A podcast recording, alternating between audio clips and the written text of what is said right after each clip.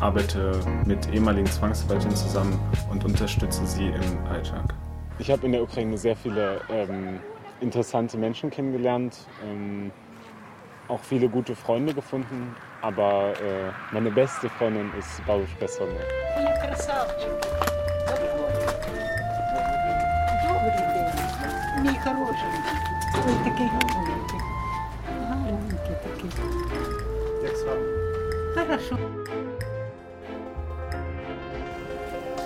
Hier ist Frieden und Eintracht International, der Außenpolitik-Podcast mit mir, Omid Nuripur. Willkommen bei Frieden und Eintracht äh, International, in meinem Podcast, das kennt ihr alle. Und ich habe heute die große Freude, mit Frau Dr. Andrea Despot zu sprechen. Sie ist die neue Vorsitzende der Stiftung Erinnerung, Verantwortung und Zukunft. Ich grüße Sie. Schönen guten Tag, ich grüße Sie auch. Wie geht es Ihnen? Bestens. Ich habe, wie Sie es gerade gesagt haben, einen noch frischen Start in der Stiftung Erinnerung, Verantwortung, Zukunft. Die äh, berühmten ersten 100 Tage sind schon verstrichen. Und äh, ja, ich finde vor eine sehr aktive Stiftung, die sich in der nächsten Zeit auch aufmacht, ähm, ja, weitere Aktivitäten, weitere Förderung ähm, auf die Beine zu stellen. Und insbesondere liegt uns das Land Ukraine sehr am Herzen. Wir haben schon seit Beginn der Stiftung, die jetzt im Jahre 2000 gegründet worden ist, wir feiern also unseren 20. Geburtstag dieses Jahr, haben wir die Ukraine schon in unserem Fokus gehabt und äh, setzen es seither, denke ich, sehr, sehr erfolgreich um. Du, Ukraine komme ich gleich, aber vorher, weil es einfach mich brennend interessiert und es, ich sehe ja ein paar Leute, denen es gerade so geht. Wie ist das eigentlich, wenn man so einen verantwortungsvollen, richtigen Job beginnt in der Mitte von der Pandemie? Das ist doch eine Riesenbelastung. Und ja, es war natürlich eine unglaublich außergewöhnliche Situation. Man fängt irgendwo neu an, kommt neu an Bord und dann war bedingt durch Gesundheitsschutzmaßnahmen äh, nicht alle Kolleginnen und Kollegen präsent. Das heißt, die ersten Tage in der Stiftung äh, waren von gar nicht so vielen Menschen hier äh, zu sehen. Aber wir haben es, äh, meine neue Kollegin und ich als neue Vorständinnen der Stiftung, wir haben auch viele digitale Runden äh, initiiert, sodass wir uns zunächst mal ein digitales Bild verschaffen konnten. Mittlerweile haben wir alle kennengelernt. Sagen Sie mir noch drei Sätze zur Stiftung selber, weil ich die ist die, also in, in meiner Blase, sagen wir mal in, der, in, der, in, in den politischen Berlin ist die Stiftung natürlich absolut bekannt und äh, hochgeschätzt. Äh, aber noch mal drei Sätze. Was macht eigentlich diese Stiftung? Ja, sehr gerne. Die Stiftung Erinnerung, Verantwortung, Zukunft trägt ihr Programm und ihren Gründungsauftrag, wenn man so will, schon im Namen. Die Stiftung ist vor 20 Jahren äh, aus der Initiative unter anderem äh, oder durch das Gesetz aus dem Bundestag heraus gegründet worden, ist also 20 Jahre alt äh, und steht zu der Verantwortung Deutschlands, die sich im Zusammenhang mit NS-Verfolgung und NS-Unrecht ergeben. Das heißt, die Stiftung ist geschichtsbewusst. Sie hat im Fokus, ähm, wie gesagt, zunächst einmal die Entschädigungen an NS-Zwangsarbeiterinnen und Zwangsarbeiter gehabt. So ist sie ins Leben gerufen worden. Und die ersten sieben Jahre der Stiftung bis 2007 sind auch Entschädigungszahlungen über die Stiftungsarbeit äh, geleistet worden an 1,7 Millionen in etwa NS-Zwangsarbeiterinnen und Zwangsarbeiter. Ja, und äh, parallel zu dieser Auszahlungsaufgabe macht die Stiftung sehr viel Förderung im Rahmen der Jugendarbeit, im Rahmen des historischen Lernens, der Auseinandersetzung mit Geschichte, Erinnern und Lernen. Und wir wollen selbstverständlich ähm, nicht nur erinnern, das ist eminent wichtig, wir wollen aber auch junge Menschen ins Handeln bringen. Und wir wollen ähm, sozusagen die Verantwortung Deutschlands, die ja nie zu Ende geht, wollen wir übersetzen in konkrete Aktivitäten auch junger Menschen.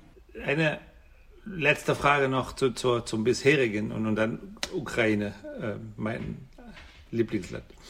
Ähm, arbeiten oder hat die Stiftung, als sie sich mit der Zwangsarbeiterfrage beschäftigt hat, hat die Stiftung sich auch abgestimmt oder, oder gearbeitet zusammen mit, mit Jewish Claim, mit der Jewish Claim Conference? Die, die sitzen ja bei mir in Frankfurt und äh, ich kenne die, die machen eine unglaublich tolle Arbeit. Äh, gibt's, und natürlich ist es nicht dieselbe äh, sozusagen Menschengruppe identisch, aber da gibt es ja große Schnittmengen.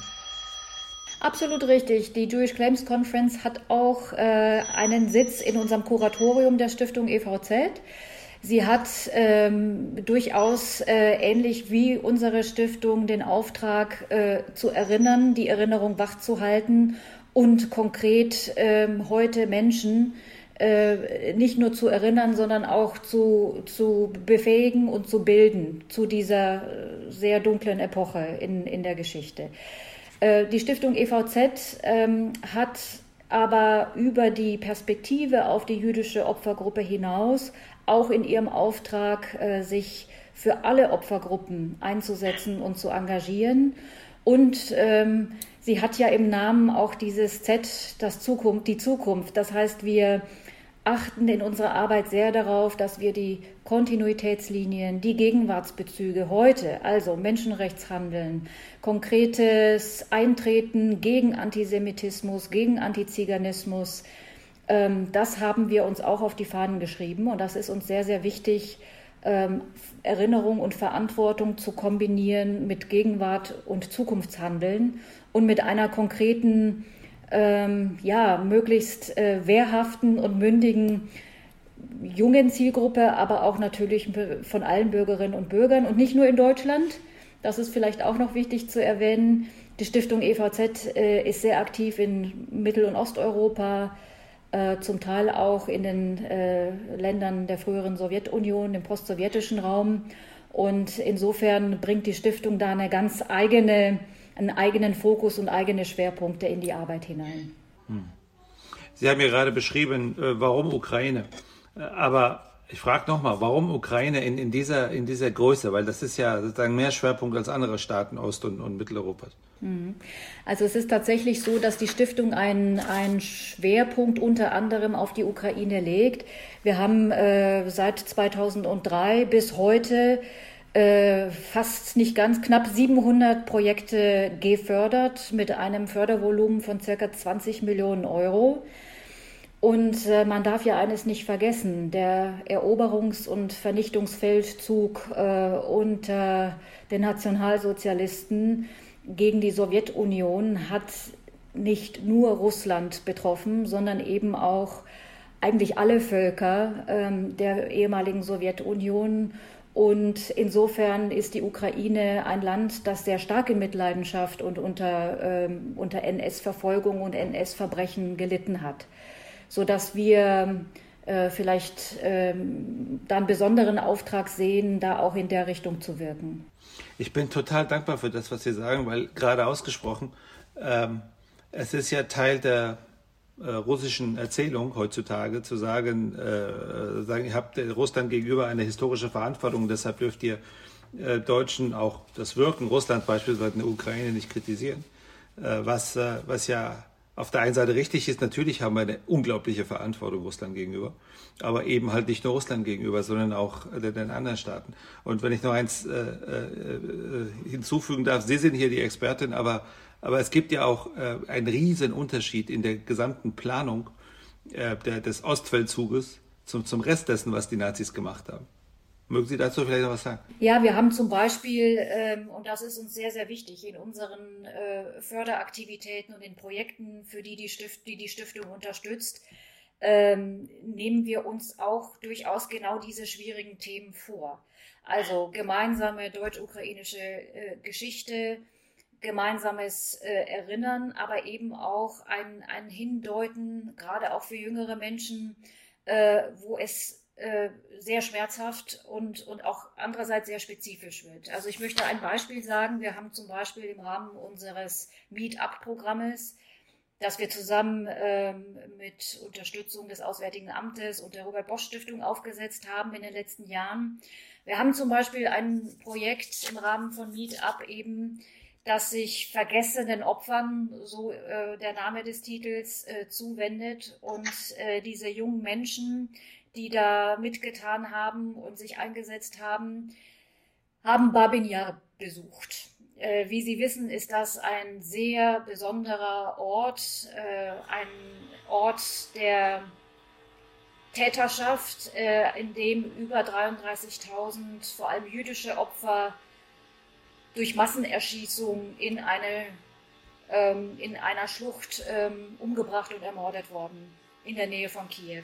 Und da haben wir zum Beispiel junge Menschen ähm, auf diese Spezifik dieser Groll, dieses Unrecht, diese Verbrechen ähm, sehr äh, geschichtsbewusst aufmerksam gemacht. Ähm, sie haben diesen Ort besucht und sie haben zum Beispiel ein Online-Tagebuch äh, angefertigt, um das zu reflektieren, eben mit deutschen und mit ukrainischen jungen Menschen. Also das heißt, wir fokussieren auch die sehr schwierigen Kapitel in der Geschichte und wir versuchen den jungen Menschen ähm, einerseits eben diese Sensibilitäten zu vermitteln, die da sind, aber gleichzeitig auch, ähm, wie ich schon sagte, sie in hier und heute äh, dazu zu befähigen, eben alert zu sein und wehrhaft zu sein ähm, für auch kleinere, in, in ihren Kontexten für kleinere Unrechte, äh, die, sie, die sie bemerken. Hm.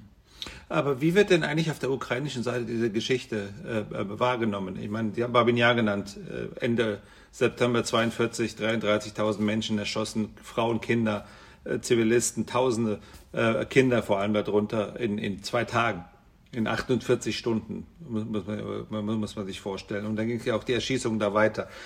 Verteidigung von Kiew äh, gegen, gegen, äh, gegen äh, die, die Nazi-Armee, gegen, gegen die, die Wehrmacht. Äh, 500.000 äh, Tote.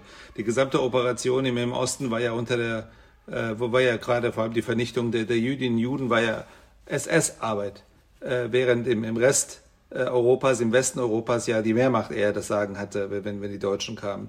Schlacht um Kharkiv, ich glaube 100.000 Tote. Wie, wie nehmen das die Ukrainer auf und wie, wie nehmen vor allem die jungen Ukrainerinnen und Ukrainer das Angebot auf, mit Deutschen zu reden? Sie nehmen es sehr, sehr gut auf. Ähm, wir, und nicht nur die jungen Menschen, die einen, einen wirklichen Drang haben, äh, zu verstehen und sich auch auszutauschen. Das heißt nicht, dass es nicht Unterschiede in den Erinnerungskulturen gibt. Aber es gibt einen, und zwar auf beiden Seiten, sowohl von Deutschland in, in Richtung Ukraine, ein stetig wachsendes Interesse und auch umgekehrt. Und wir sehen es aber nicht nur bei jungen Menschen, ähm, wo vielleicht äh, in, in deren schulischer Laufbahn dieses Kapitel etwas zu kurz kommt oder auch nicht adäquat oft adressiert wird. Wir sehen aber auch ähm, in den Zivilgesellschaften unserer beiden Ländern eine sehr lebendige, eine sehr dynamische, äh, einen sehr dynamischen Austausch und ähm, die Arbeit an diesen auch schwierigen Themen. Insofern äh, kann ich nur sagen, es, es gibt das Interesse, es gibt auch den Bedarf. Ähm, vielleicht kann man auch äh, mit einer gewissen historischen äh, Distanz sich dann auch erst äh, diesen Themen in all seinen Facetten auch wirklich zuwenden.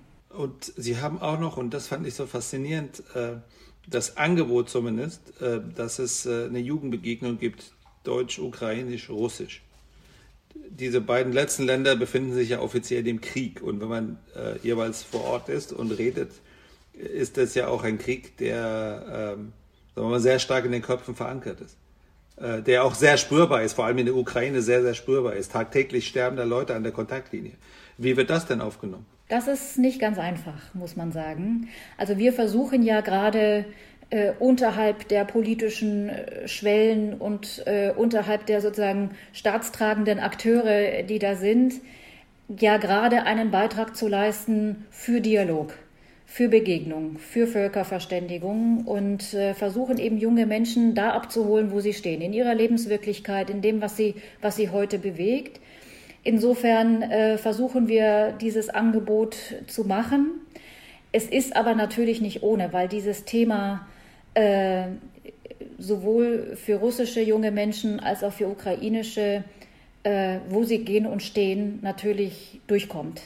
Und es äh, sehr, sehr relevant ist äh, für ihre Lebensperspektiven, da, äh, wo sie sich engagieren wollen und wo sie leben wollen. Und sie sehen, dass, dass es im Grunde sehr, sehr schwierig ist. Und der Austausch auch wenn wir einen Rahmen dafür schaffen, ist nicht ganz einfach. Das muss man sagen. Nichtsdestoweniger ist eigentlich unser Ansatz, gerade weil es so schwierig ist und gerade weil es hakt äh, und der kriegerische Konflikt noch längst nicht äh, überwunden ist, äh, braucht es solche Angebote. Und wir wollen sogar noch einen Schritt weiter gehen. Äh, das Programm läuft derzeit zwar aus, aber wir wollen eine weitere Initiative starten, wo wir sagen, wir wollen nicht nur deutsch, ukrainisch, vielleicht russische, wir wollen auch belarussische junge Menschen mit an Bord holen in die Jugendbegegnung und perspektivisch auch in die Länder der äh, östlichen Partnerschaft weitergehen, sodass wir da wirklich eine ja, ein, ein äh, Netzwerk äh, schaffen und verankern können, wo die jungen Menschen, die ja doch äh, im Wesentlichen ähnliche Lebensvorstellungen haben und auch drängende Themen haben, zu denen sie sich austauschen möchten, da eben einen Platz haben und eine Gelegenheit. Ich bin für das Letzte, was Sie gesagt haben, endlos dankbar, für den Rest im Übrigen auch, weil ähm, äh, weil wir ja erleben Richtung Belarus. Ich habe äh, vor, vor, vor ein paar Tagen mit Sergei Losumleni hier gesprochen über die Situation in äh, Belarus. Der ist der, der Leiter vor der Heinrich-Böll-Stiftung in Kiew und macht von dort auch Belarus äh, versucht zu begleiten und zu betreuen. Ja, das war so eindeutig, wie er gesagt hat, naja, wir haben die letzten Jahre eigentlich äh, erstens wie das, erst wie das Kaninchen vor der Schlange vor dem Diktator gesessen und dann hat der Diktator ein paar politische Gefangene freigelassen und erzählt, seid lieb zu mir, jetzt, sonst kommen die Russen und, und besetzen mein Land und, äh, und deshalb gab es nie wirklich systematische zivilgesellschaftliche Kooperation und Zusammenarbeit.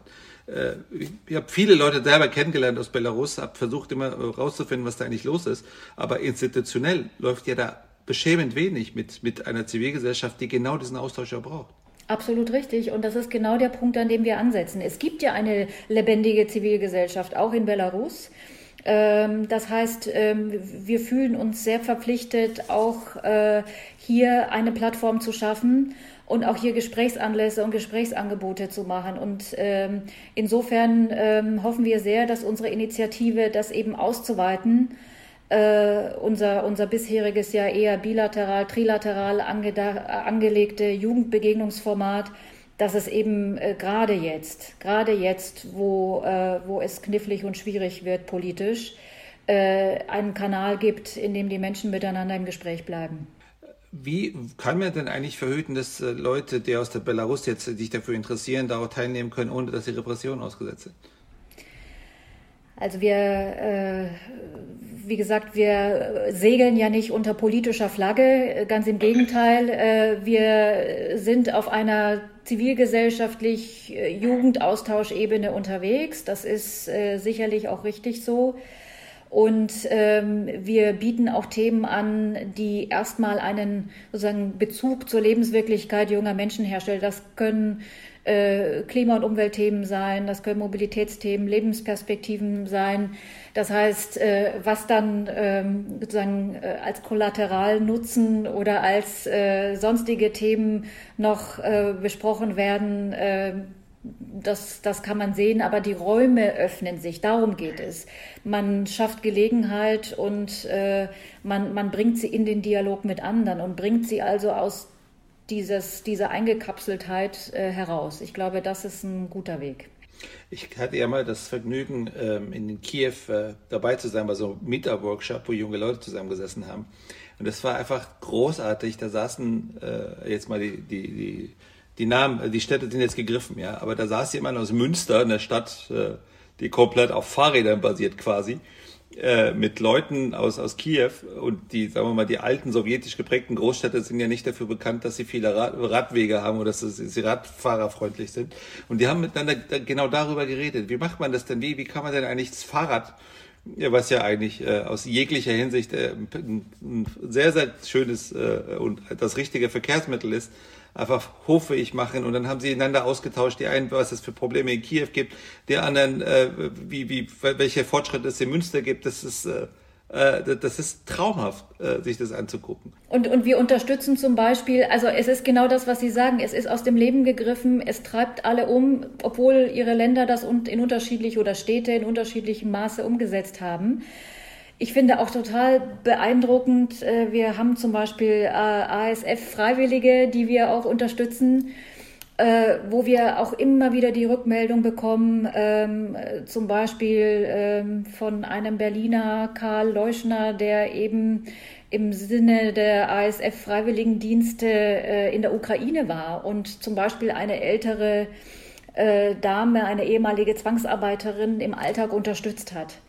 Und ich fand das unglaublich berührend, dass er sagte, ich habe da viele, viele gute Freunde gewonnen, aber meine beste Freundin ist Babuschka Sonja.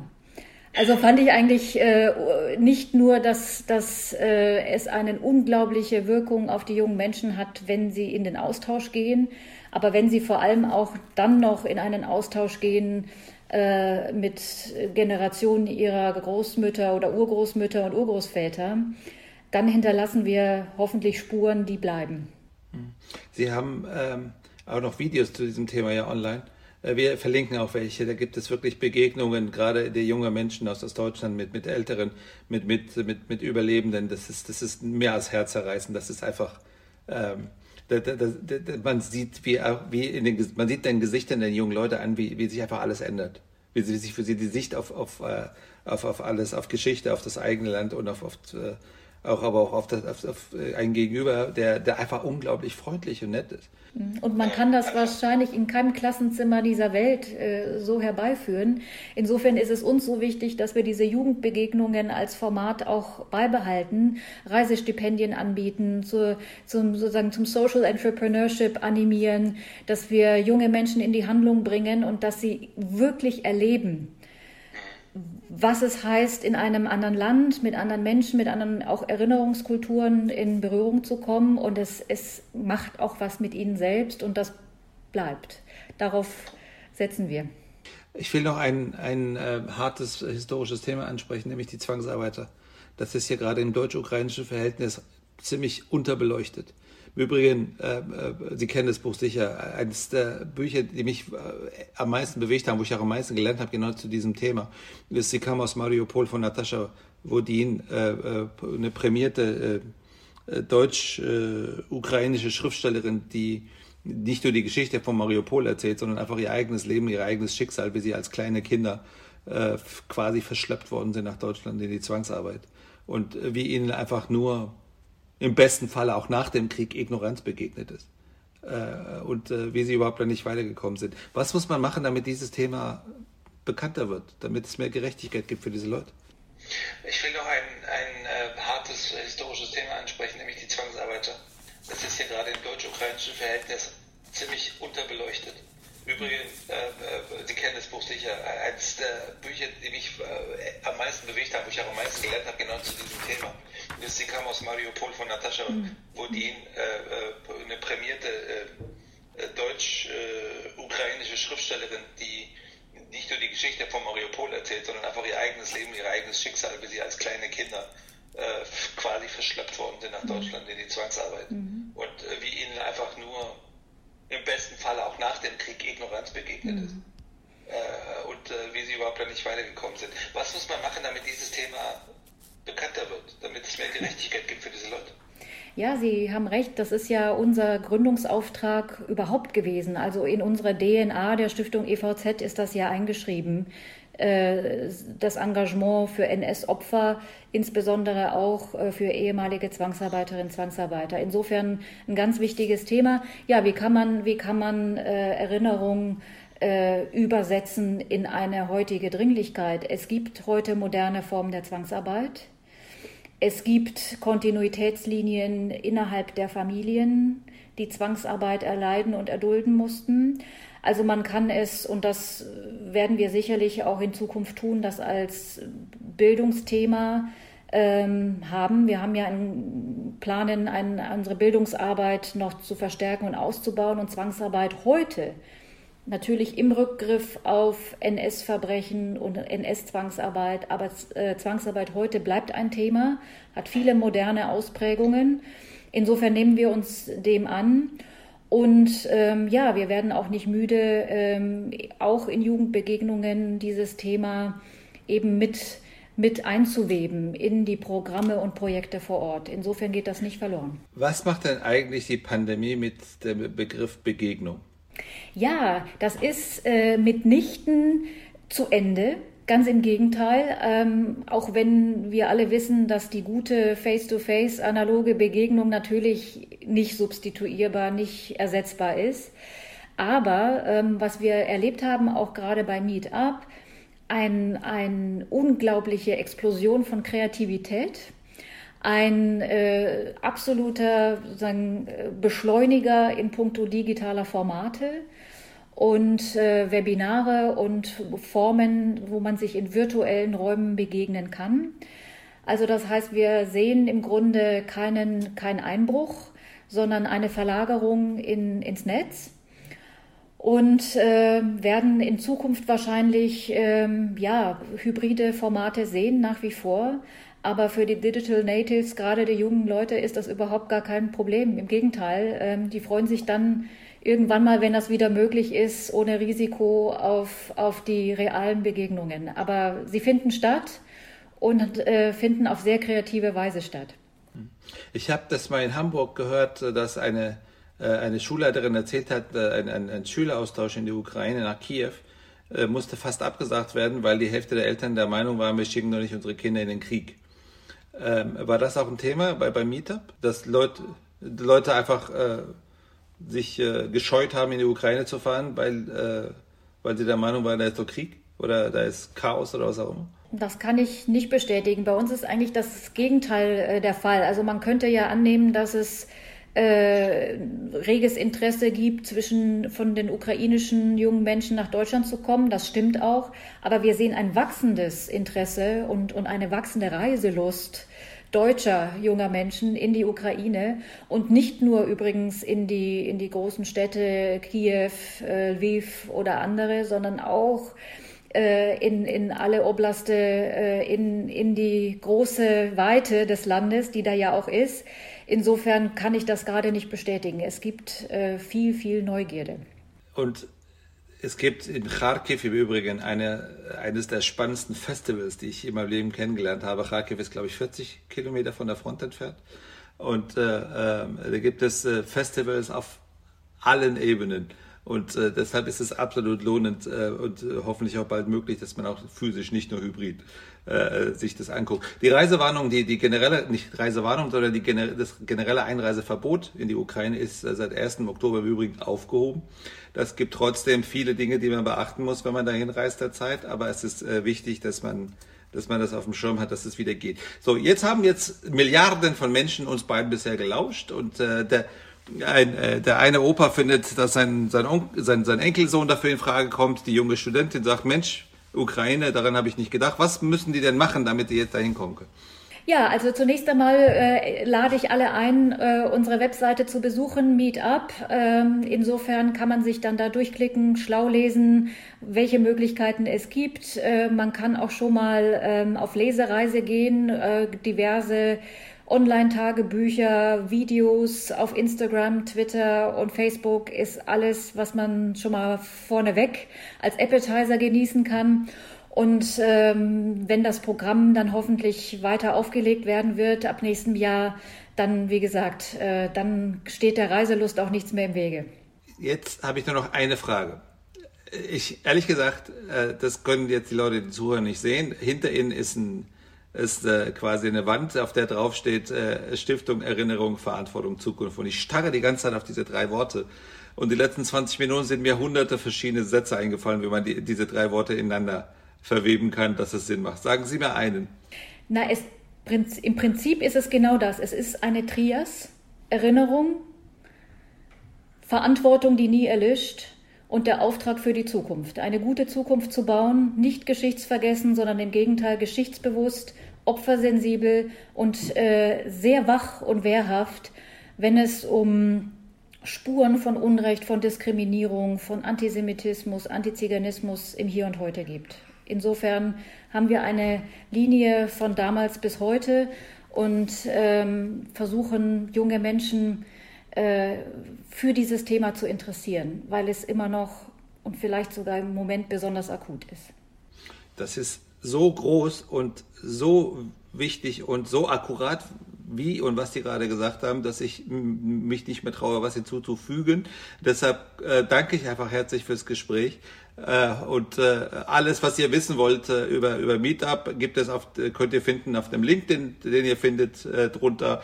Ähm, das Buch verlinken wir auch und, äh, und auch noch zu, zu einem dieser unglaublichen Videos der Begegnung mit, mit, mit, äh, mit den Überlebenden.